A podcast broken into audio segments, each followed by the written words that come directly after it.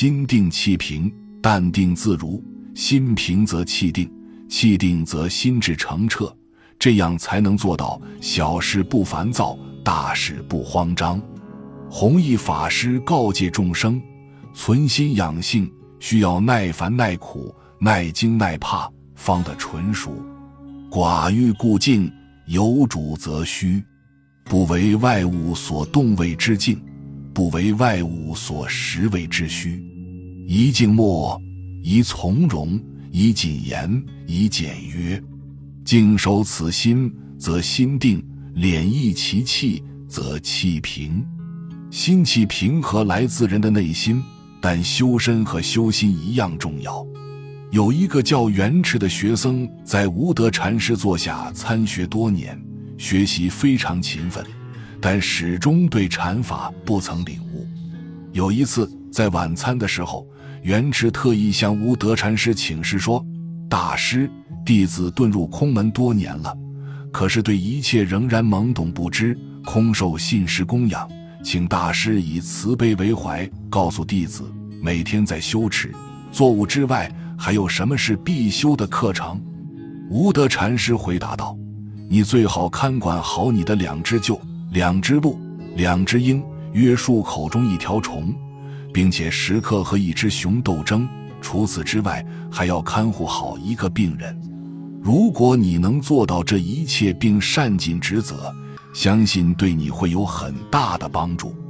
元池迷惑地说道：“大师，弟子来此参学，身边并没有带什么鹫、鹿。”鹰之类的动物又怎么去看管呢？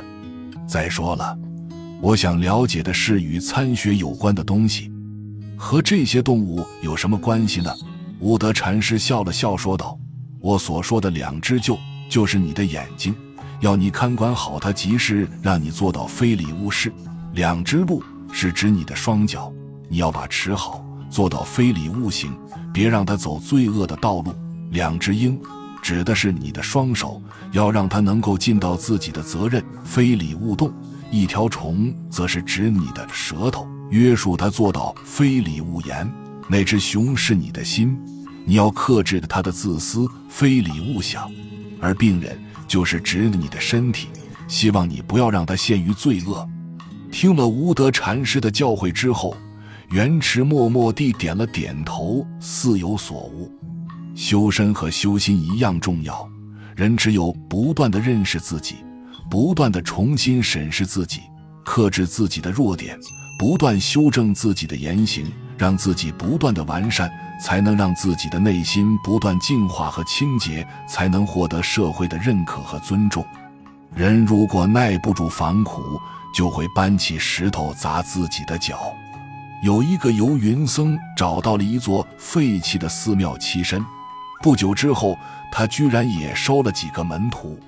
每天，他都会让徒弟打扫寺院、管理菜园，而他则像个禅师一样，像模像样的打坐，然后把书上的佛理背下一些，给徒弟们曲解一番。每天中午，和尚都要到自己的禅房里睡午觉。徒弟们见了，就问道：“大师。”你为什么每天中午都要去睡觉呢？和尚说：“孔子每天中午都要睡一会儿，在梦中向周公讨教，醒来后用先贤的话教育弟子。我每天睡午觉也是去见先贤。”弟子们听了也就不再询问了。有一天中午，弟子们在禅房打坐时，实在熬不住睡着了。恰巧和尚进来了，于是把他们叫醒，训斥道：“你们怎么能在打坐的时候睡觉呢？难道你们不知道打坐的时候应该心如止水吗？”弟子们回答说：“我们去见古圣先贤了，就如同孔子去见他们一样。”和尚一听，愣了一下，他想：这不是自己每天跟弟子们说的话吗？